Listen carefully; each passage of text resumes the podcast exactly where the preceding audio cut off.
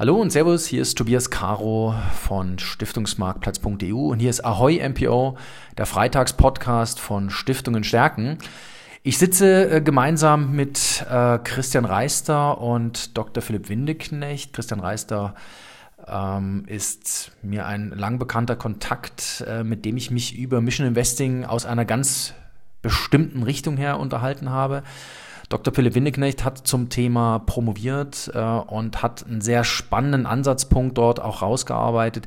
Ähm, was denn Stiftungen eigentlich dürfen, beziehungsweise warum äh, Mission Investing für Stiftungen äh, eine gute Idee sein könnte. Und hier wollen wir in dem Podcast ein bisschen dazu sprechen. Eingef angefangen mit der Frage äh, Mission Investing, Mission Related Investment. Das sind Begriffe, die werden gerne hochgeworfen. Auf den letzten Stiftungstagen wurde Mission Investing gerne genommen als Vortragsthema. Ich habe mich manchmal in den, in den Vorträgen gefragt, äh, was bekomme ich jetzt hier eigentlich gerade erzählt? Ist das einfach etwas, dass sich jemand damit beschäftigt hat oder ist es ein konkreter Lösungsvorschlag, das Stiftungsvermögen zu verwalten, zeitgemäßer zu verwalten? Über was sprechen wir eigentlich, äh, lieber Dr. Windeknecht, wenn wir über Mission Investing sprechen? Bei Mission Investing meinen wir, dass der Stiftungszweck und das ähm, Investition und der Investitionszweck miteinander korrelieren. Also wenn ich zum Beispiel die Altenhilfe fördere und dann in ein Altenheim investiere, das besonders altersgerecht sein soll, dann bin ich im Bereich der, dann bin ich im Bereich des Mission Investments. Mhm. Und das heißt, ich probiere nicht nur auf der Ebene der Mittelverwendung meinen Zweck zu fördern, sondern ich versuche, das ganze Vermögen einzusetzen oder zumindest Teile des Vermögens einzusetzen, um meine Zwecke zu fördern. Um das mal prozentual auszudrücken. Die Erträge betragen ja häufig, wenn man Glück hat, zwei Prozent des, äh, des Stiftungsvermögens. Mhm. Das heißt, ich kann um 98 Prozent meine Wirkung erhöhen, also meine Wirkung potenzieren. Und ähm, dieses äh, Wirkung erhöhen, dieses, ähm, es wird im Stiftungsbereich gerne davon gesprochen, dieses, es wird das Stiftungsvermögen aktiviert. Ähm, ist das tatsächlich der richtige Gedanke, dass das Stiftungsvermögen aktiviert wird? Ähm, oder ist es äh, nicht auch, sagen wir mal, eine Haltung, die man mitbringen muss, um Mission Investing machen zu können? Als Stiftung? Also ich gehe ganz, äh, also ich sehe das auch als, also es müsste eigentlich beides sein. Zum einen aktiviere ich das, den Teil des Vermögens, der bisher nicht genutzt wurde für meine Zwecke. Mhm. Und zum anderen muss ich natürlich auch offen sein und wie das eigentlich auch in den Stiftungsgesetzen oder in den Begründungen zu den Stiftungsgesetzen gefordert wurde. Ich muss eben auch ein Innovationsmotor sein als Stiftung. Also ich muss neue Wege ermitteln und diese dann auch weiterverfolgen. Äh, lieber Christa Reißer, was ist ähm, Mission Investing für Sie? Ähm, Sie kommen ein bisschen aus einer anderen Ecke, aus einer anderen Richtung. Wir haben uns schon zwei, dreimal ähm, dazu ausgetauscht. Was ist Mission Investing für Sie? Wie, wie stellt sich es für Sie dar? Vielleicht haben Sie ein Beispiel für uns. Äh, wir haben jetzt gerade ein Beispiel von Dr. Windingknecht gehabt. Hm, vielleicht haben Sie ein zweites Beispiel für uns, dass man einfach das gleich zu Beginn mal ein Stückchen greifen kann. Genau. Also ein konkretes Beispiel äh, für meiner Meinung nach gelingendes Mission Investing ist tatsächlich, wenn jetzt eine kulturfördernde Stiftung beispielsweise ein Streichinstrument kauft. Da, das sind äh, die Kunden, mit denen ich mich beschäftigen darf, die ich beraten darf. Äh, die Kunden sind interessiert daran, Streichinstrumente als Wertanlage zu kaufen. Das ist die eine Hälfte. Die andere Hälfte ist dann äh, tatsächlich die Talentförderung auch mit diesem Streichinstrument ähm, ja, zu arrangieren oder arrangieren zu lassen. Und äh, das geschieht dadurch, dass man die Streichinstrumente dann einem begabten Künstler, einem Musiker, einer Musikerin leihweise zur Verfügung stellt. Das heißt, man ist Investor einerseits, hat auch, äh, zumindest in der Vergangenheit, eine Entwicklung von etwa fünf bis acht Prozent pro Jahr in der Assetklasse realisieren können, in Verkaufsfällen. Äh, und hat aber gleichzeitig permanent, und deswegen ist das eine wunderbare äh, wichtiger Punkt, äh, den Herr Dr. Witteknecht angesprochen hat. Das ist die Aktivierung des äh, Vermögens, nämlich zu 100 Prozent. Das heißt, die Wirkung ähm, des Kapitals, das eingesetzt wird, ist einfach 100 Prozent und nicht nur ein Bruchteil davon, weil von Tag 1 ein Musiker ein Instrument spielen darf, das er sonst nicht spielen dürfte und könnte und äh, das tatsächlich auch äh, klanglich wesentlich ähm, ja diesen Musiker wesentlich voranbringt und ihn tatsächlich ganz aktiv fördert. Das sehen wir also bei sämtlichen Künstlern, die wir kennen, die wir auch für unsere Kunden begleiten, dass da ein richtiger Sprung in der Entwicklung äh, stattfindet. Das heißt aber, wenn ich das jetzt für mich übersetze, wir sprechen über Stiftungen, die im Zweckbereich Kultur beziehungsweise musische Förderung ähm, zum Zweck haben. Das ist richtig. Also am Ende des Tages ist es ja sehr spitz. Das heißt, es in eine Stiftung, die jetzt ähm, Jugendhilfe zum Zweck hat, da tue ich mich schwer, die Brücke zum Mission Investing in Musikinstrumente zu bauen. Das ist richtig, oder? Wäre wahrscheinlich dann etwas schwierig. Genau, also unsere Kunden sind tatsächlich fördernde Stiftungen, beziehungsweise auch Familienstiftungen. Auch die Familienstiftungen haben verschiedene Zwecke definiert, die äh, dann, wo dann ähm, tatsächlich auch das Fördern der Kunst, der Kultur auch äh, darunter fällt. Ähm, es ist natürlich klar vom, vom, äh, von, vom reinen Mission Investment, beziehungsweise Mission Related Investment, ähm, eher für die kulturfördernden Stiftungen, für die bildungsfördernden Stiftungen, für die ja im weiteren Sinne exzellenzfördernden Stiftungen mhm. äh, gedacht. Es ist aber letztlich, da es ja auch eine attraktive Kapitalanlage darstellt, äh, auch eine Möglichkeit für Stiftungen mit anderen Zwecken, wenn es mehr unter dem Kapitalanlageaspekt berücksichtigt wird und äh, Investment getätigt wird. Ähm, wäre das, was Sie jetzt gerade erzählt haben, auch was für Bildungsstiftungen? Weil Sie hatten jetzt, glaube ich, gerade in einem Halbsatz auch den Begriff Bildung erwähnt, weil es geht ja um musische Bildung, oder? Ja, also selbstverständlich. Also das äh, denke denk mal, das äh, richtet natürlich immer nach dem Stifter Willen, nach der Satzung. Ähm, mhm. aber wenn das, ähm, wenn man die, die Musik, die musikalische Ausbildung und die Ausbildung von sehr begabten Musikern und das Ermöglichen von musikalischen Karrieren auch unter Bildung fasst, dann denke ich mal, dann kann man das auch unter diesem Begriff äh, grundsätzlich subsumieren. Das denke ich auch. Also die im Allgemeinen sind die gemeinnützigen Zwecke so offen gefasst, dass sie, dass äh, gerade hier die Förderung von Nachwuchsmusikern unter verschiedene gemeinnützige Zwecke fallen können. Also zum einen natürlich offensichtlich Kunst und Kultur, aber auch die Förderung der Jugend, der Ausbildung. Also das sind, das kommt für verschiedene Stiftungszwecke in Betracht. Mhm. Ähm, ist in ein Investment in einen Kindergarten für eine Stiftung, die Kinder und Jugendliche fördern will, ist das ein Mission-related Investment? Das hört man ja immer gerne, beziehungsweise das hat man auch tatsächlich auf den Stiftungstagen schon mal mitbekommen, dass da versucht wurde, eine Brücke zu schlagen. Ist das ein Mission-Related Investment, um einfach mal nochmal konkret zu bleiben? Ja, wir sind da im Bereich des, also im Bereich des Zweckbetriebes. Und die kann man auch im weiteren Sinne als Mission Investments ähm, ähm, erfassen. Also zum Beispiel das Altenheim, das, der Kindergarten, das sind alles Betriebe, die auch von der, also von der Abgabenordnung im Bereich des Gemeinnützigkeitsrechts, Gemeinnützigkeitsrechts auch schon als, ähm, als fördernswerte Zwecke definiert wurden und ähm, die könnten auch unter den moderneren Begriff des äh, Mission Investment fallen. Okay. Ähm, wenn ich da, also wenn ich, wenn ich, ich stelle es mir jetzt so vor, wenn ich äh, draußen äh, das, das Angebot bekomme, einen Fonds, der zum Beispiel ein Kindergarteninvestment anbietet, zu zeichnen oder mich direkt an einem Kindergarten zu beteiligen. Was würden Sie denn vorziehen? Das hängt von Ihren äh, von den finanziellen Möglichkeiten ab. Das ist, ähm, also ein Fonds kann natürlich immer für, also der kann sehr viel zugeschnittener auf die Investorengruppe sein. Meinetwegen im Bereich 10.000 Euro Investition, 50.000 Euro, 100.000, 500.000 kann er das sehr mhm. spezifisch angeben und damit auch äh, relativ viel Verwaltungsaufwand von der Stiftung ähm, fernhalten. Mhm. Wenn ich als Stiftung selbst Erfahrung in der Verwaltung habe, dort einsteigen möchte, dann vielleicht auch genau äh, oder größere Kapitalreserven habe, dann würde ich wohl eher direkt einsteigen.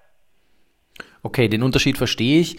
Ähm, vielleicht, äh, lieber Herr Reister, nehmen Sie uns noch mal kurz mit auf die Reise. Äh, wenn ich ein Musikinstrument erwerbe, wie ist denn da der Weg? Ähm, wie muss ich mir das vorstellen? Ähm, wie kompliziert ist denn das? Weil ähm, da muss ich zu Ihnen gehen. Sie sind halt ein Spezialist. Ich, ich kann ja nicht einfach in den Laden gehen, irgendein Musikinstrument kaufen, weil wir sprechen ja über besondere Musikinstrumente, gehe ich jetzt mal davon aus. Genau, es geht tatsächlich um Instrumente, die äh, ja, wirklich an der Spitze der, der ähm, Streichinstrumenten, Pyramide sozusagen stehen, Das ähm, sind dann Instrumente, da geht es in der Regel los im historischen Bereich, äh, bei etwa 100.000 Euro, also sprechen wir über Geigen, Bratschen und Jelly. Ähm, es gibt auch einzelne Neubauten, die sind auch darunter, das ist dann die Spitzenklasse der, der Neubauten, aber in der Regel sind das eben historische Instrumente, weil diese historischen Instrumente auch diesen besonderen Klang haben, der eben sehr gesucht wird von den Spitzenmusikern. Und äh, die Musiker, das, um das einfach auch nochmal ein bisschen zu konkretisieren, das sind äh, ja alles ausgebildete, studierte, ähm, sehr talentierte Musiker. Das sind dann einerseits Solisten, es sind Kammermusiker, das sind aber auch genau die ähm, äh, Musiker, die in Orchestern und vor allem in den bedeutenden Orchestern ja auch ihren Platz finden und gefunden haben. Und äh, die brauchen einfach auch diese, diesen besonderen Klang. Ähm, der Weg ist tatsächlich so, dass man sich beraten lassen sollte von ähm, unabhängigen Spezialisten, von Menschen, die einfach diese Welt kennen, die Welt der Streichinstrumente.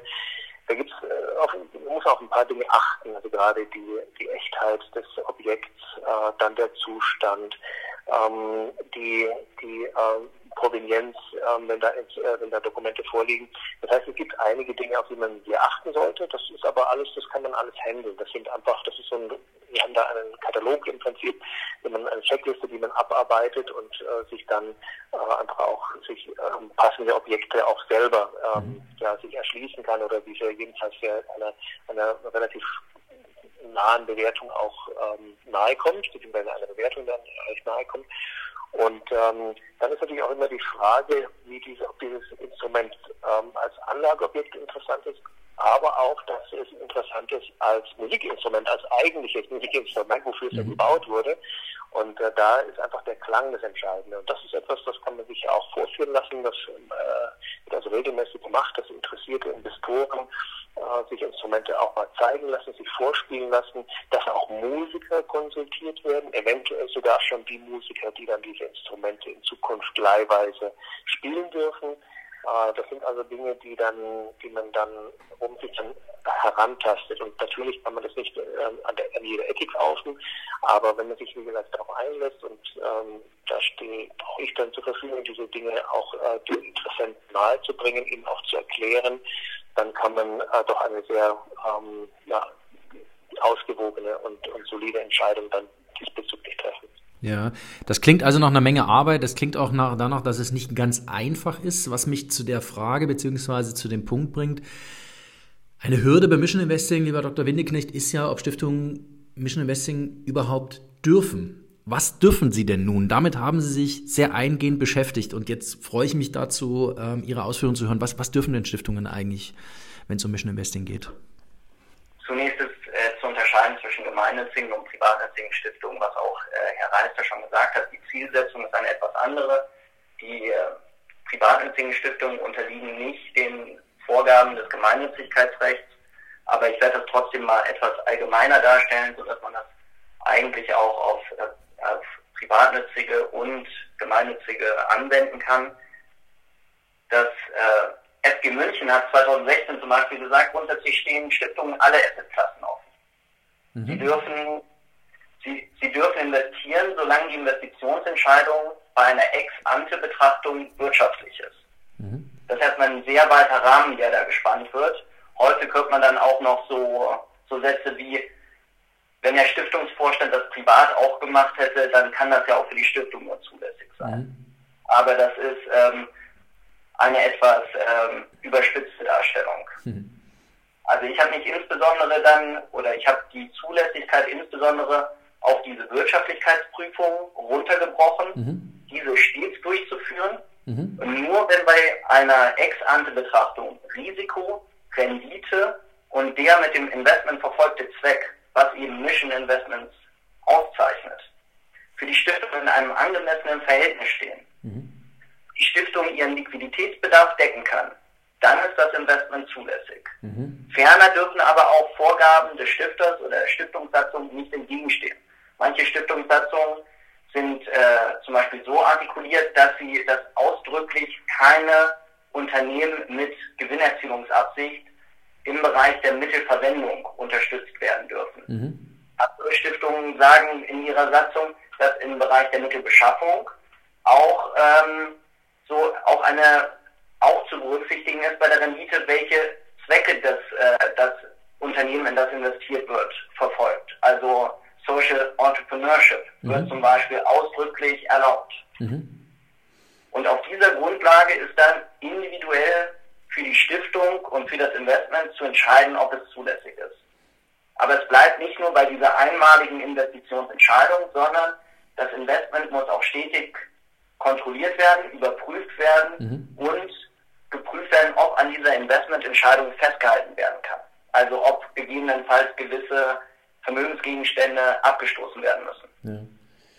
Ja. Äh, haben Sie ein Gefühl, wie viele Satzungen es hergeben, Mission Investing zu machen als Stiftung? Als gemeinnützige wenige. Stiftung? Wenige. Sehr wenige. Also das hat äh, relativ lange gedauert, bis ich erst meine Satzung gefunden habe, die, ähm, die das aufgenommen hat. In der Regel findet man in der Satzung nur dieses, äh, diese wunderbare Kombination aus, das Vermögen ist ertragreich und sicher anzulegen. Genau. Was dem Stiftungsvorstand dann besonders gut hilft, da das gerade im heutigen äh, Umfeld besonders leicht äh, zu erreichen ist. Genau. Quadriere, quadriere einen Kreis, ne? Also das ist die Vorgabe. Genau. ähm, ist interessant, wenn Sie. Aber wenn wir das ja. jetzt ganz, ganz konkret, um das mal auch etwas äh, deutlicher zu zeigen, wir hatten ja eben schon das äh, Beispiel, wir haben eine Stiftung, die fördert Kunst und Kultur, die ähm, kommt auf die Idee, sich jetzt ein äh, Streichins oder ein Streichinstrument zu erwerben. Und ähm, Zweck oder auch die, die Stiftung hat niedergeschrieben, dass in Indien, also ist eine Förder, also ist keine rein fördernde, sondern auch eine operative Stiftung, die fördert ihre Zwecke auch durch die Verwirklichung eigener Projekte, also durch den Erwerb von Musikinstrumenten und der, dem zur Verfügung stellen der Musikinstrumente an Nachwuchsmusiker. Äh, ja. Dann, wir, wir haben jetzt diese Stiftung, die kommt, möchte, möchte das äh, Streichinstrument erwerben. Die Stiftung sagt auch, sie hat ein Vermögen von, sagen wir mal, ungefähr 5 Millionen. Das ist an sich liquide und relativ sicher investiert. Besondere Satzungsvorgaben oder Stiftervorgaben gibt es nicht. Und wenn diese Stiftung jetzt sagt, wir würden gern ein Streichinstrument meinetwegen in der Größenordnung 100, 500.000 Euro erwerben, dann ähm, sind wir in dem Bereich 10% oder weniger des Stiftungsvermögens. Mhm. Ähm, die, die Renditeaussichten sind überdurchschnittlich. Die, äh, das Risikoprofil ist, so wie ich das verstanden habe, durchaus vertretbar. Mhm. Und äh, dann sind wir hier sowohl im Bereich der Mittelverwendung als auch im Bereich der Mittelbeschaffung bei einer zulässigen Investition. Mhm. Also wir könnten, und da wäre dann natürlich der Stiftung zu empfehlen, das dem Bereich der Mittelverwendung zuzuordnen. Falls es dann im Nachhinein doch zu Verlusten kommen sollte, sind äh, hier weniger Restriktionen vorgegeben. Ähm, das heißt, ähm, wenn ich jetzt Verfechter der Annahme bin, dass äh, Mission Investing nur als Ergänzung zu einer funktionierenden Portfolioallokation ähm, funktionieren kann, ähm, bin ich da auf dem, auf dem richtigen Weg? Ähm, weil Sie hatten es ja auch gerade so angedeutet, dass auch die Verhältnismäßigkeit, wie ich ein Mission Investment im Portfolio gewichte, natürlich passen muss. Es muss zur Allokation passen. Ähm, würden Sie sich dem anschließen oder sagen Sie, nein, es, es kann durchaus auch ein bisschen anders gemacht werden? Also ich würde mich dem voll und ganz anschließen. dass es, wir sind für, für Mission Investments gelten ähnliche Voraussetzungen wie für andere Investments. Nur dass eben der der Zweck noch als weiteres äh, Kriterium mhm. hinzukommt. Das heißt aber auch, wenn zum Beispiel ein Mission Investment äh, sehr riskant ist, dann darf ich bei einer Stiftung, die auf Dauer angelegt ist, natürlich keine prozentual großen Anteile meines Vermögens in dieses Investment investieren. Mhm. Sodass je nach, und auch bei Mission Investments, wenn auch der Erwerb einer Immobilie kann ein, kann ein Mission Investment sein, wird aber wohl relativ sicher sein als Vermögensanlage. Also mhm. da könnte man dann sagen, da kann auch ein relativ hoher Prozentsatz des Stiftungsvermögens in Mission Investments investiert werden. Mhm. Äh, und bei all dem, Sie hatten es vorher noch. Ja, Herr Heister, bitte. Das ist eine Ergänzung von meiner Seite, äh, Herr ähm, dass äh, also diese genannten 10 Prozent in etwa, von Herrn Dr. Winneknecht genannten 10 Prozent oder weniger, das deckt sich übrigens auch mit unseren Beobachtungen. Also die Stiftungen, die bei uns Instrumente gekauft haben, einerseits gemeinnützig als auch privatnützig, äh, die liegen in diesem Bereich. Ähm, um die 10 Prozent, äh, vielleicht im Einzelfall ein bisschen drüber, aber manchmal auch drunter mhm. auf das Gesamtvolumen der, der Stiftung bezogen. Mhm. Das heißt, man kann eigentlich ableiten, dass da tatsächlich das übergeordnete Stiftungsvermögen schon im Blick behalten wird, dass also nicht ähm, Harakiri gefahren wird, sondern ähm, dass man das mit sehr viel Bedacht macht, dort, wo man es macht, richtig? Ja, ganz genau. Genauso wie ich auch mit meinem eigenen Vermögen, ähm, wie, wie, ich auch mein eigenes äh, Vermögen verwalten würde. Ich äh, würde dort eben doch darauf achten, dass eben bei dieser wirtschaftlichen Erwägung auch darauf äh, geachtet wird, dass wir diese, dass das Institut, dass die, dass die juristische Person Stiftung auf Dauer angelegt ist und dass äh, deshalb tendenziell eher ein, ähm, eine sichere Vermögensanlage gefahren werden sollte. Mhm. Andererseits heißt sicher nicht, dass ich das auf dem Festgeldkonto parke und mhm. dann jedes Jahr dem Vermögen beim äh, geringer werden zuschaue, sondern das heißt natürlich auch, dass ich einen gewissen Prozentsatz in einer höheren Risikoklasse anlegen mhm. kann. Ja, das ist richtig. Festgeld ist heute wahrscheinlich von vielen Ideen die schlechteste. Ne? Also ähm, von daher braucht man das also schon kaum noch abzuwägen. ist mit Sicherheit notwendig, aber auch dort ist, äh, ist geboten, den Prozentsatz relativ klein zu halten. Wenn ich das jetzt für mich zum Schluss nochmal zusammenfasse, Herr Reister, ähm, ist, ist das, was wir jetzt äh, miteinander diskutiert haben, ähm, auch so ein bisschen, sagen wir mal, die Grundlage dafür, dass sich Mission Investing in Deutschland bisher nicht so durchgesetzt hat in der Breite. Es sind doch einige Nebenbedingungen, die zu erfüllen sind. Und es scheint mir so, dass viele, viele Stiftungen äh, nicht in der Lage sind, da geht es gar nicht um Willens, sondern nicht in der Lage sind, diese Nebenbedingungen zu erfüllen. Bin ich da auf dem Holzweg? Ist das oder was ist Ihre Beobachtung? Ich äh, sehe jetzt tatsächlich mehr und mehr Stiftungen ähm, auf uns zukommen, die sich für dieses Thema interessieren. Äh, den Trend Mission Investing gibt es ja jetzt doch schon eine ganze Weile. Ich habe das äh, noch in, früheren, in meinem früheren Berufsleben schon 2011, 2012 äh, kennengelernt. Ähm, warum sich jetzt als, als ähm, Methode sich weniger durchsetzt, kann ich gar nicht so beurteilen. Ähm, ich verstehe es ehrlich gesagt nicht, weil es ist ja eigentlich ähm, ja gerade auch heutzutage, wo doch äh, jetzt auch für Privatleute äh, und auch für ganze Staaten und äh, Staatsgelder auch die Frage ist, wie denn Geld sinnvoll angelegt wird. Das heißt mit, mit äh, wirklich relevanter Wirkung mhm. und auch nicht in verschiedene Branchen, die, die, ähm, ja, die man nicht, die, die nicht opportun sind, ähm, dass da gerade durch diese, durch diesen Trend äh, des SRI grundsätzlich, des Social Responsibility Investment, ähm, dass doch da die, ähm, die, die ähm, das Bewusstsein doch steigt. Mhm. Warum sich beim Stiftungen noch nicht so durchgesetzt hat, kann ich nicht so genau sagen.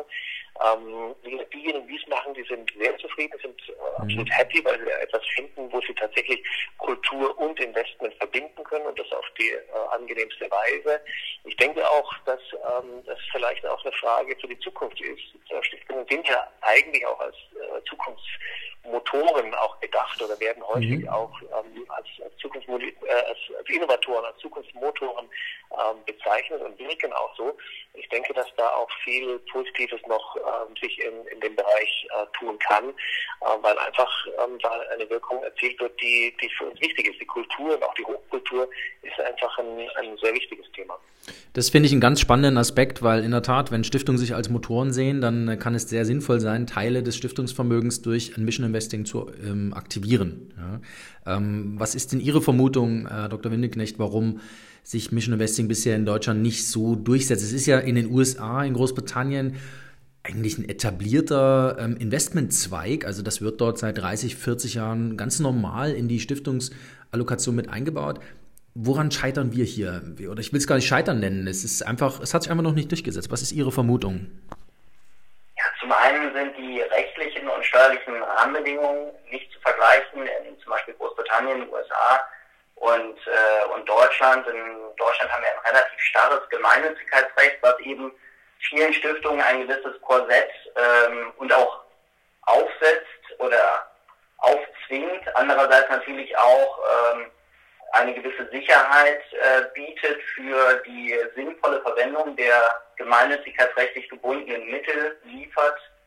Aber wir haben hier 95 Prozent der Stiftungen sind gemeinnützig und die unterliegen diesen Vorgaben. Das mhm. Äh, wirkt zum einen hemmend. Wir haben dann, wir haben in Deutschland auch keine, also keine Rechtsform, die zum Beispiel dem Groß, äh, den in, in Großbritannien üblich, der in Großbritannien üblichen Form der Community Interest Company, also einer Mischung aus einer gemeinnützigen Gesellschaft ja. und einer nicht gemeinnützigen Gesellschaft. In Deutschland gibt es nur die gemeinnützige GmbH oder die GmbH. Mhm. Natürlich gibt es das auch alle anderen Rechtsformen, aber es gibt nicht, es gibt nicht ein bisschen gemeinnützig. Mhm. Und ähm, das fördert eben diese, oder das sind die rechtlichen Rahmenbedingungen fördern das Mission Invest, äh, Investing nicht richtig, weil wir da eben ein, ein gewisses Zwittertum haben. Und abgesehen von den anfänglich angesprochenen Zweckbetrieben hat das Steuerrecht dieses, äh, dieses Phänomen noch nicht ganz nachvollzogen.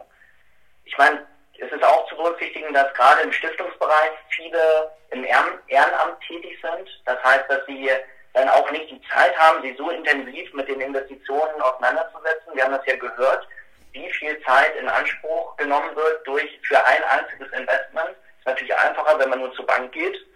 Und ähm, dann sieht man auch noch, dass die, ähm, die Kontrollorgane, also die Stiftungsbehörde, das Finanzamt, mhm. Die sind, diese, die, die verharren auf dem Standpunkt, dass es, es gibt entweder die Mittelbeschaffung oder die Mittelverwendung. Es gibt nichts dazwischen.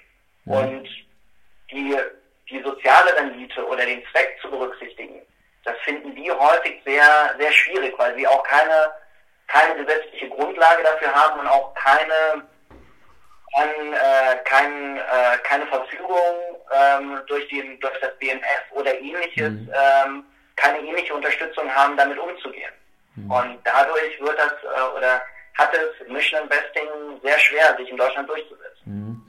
Also, Mission Investing hat einen schweren Stand in Deutschland, wenn ich es für mich zusammenfasse. Ähm, es gibt aber natürlich sehr, sehr viele Möglichkeiten, es trotzdem zu tun. Äh, und in Deutschland haben wir noch eine Menge zu tun, damit wir am Ende des Tages das Stiftungskapital vielleicht auch nochmal zusätzlich ähm, aktivieren für bestimmte Aufgaben in der Zivilgesellschaft. Ähm, ich danke meinen beiden Diskutanten, äh, Christian Reister und Dr. Philipp Windeknecht, für das sehr interessante Gespräch. Ich bin auch nochmal eine Spur schlauer geworden und ich hoffe natürlich unsere Zuhörer auch.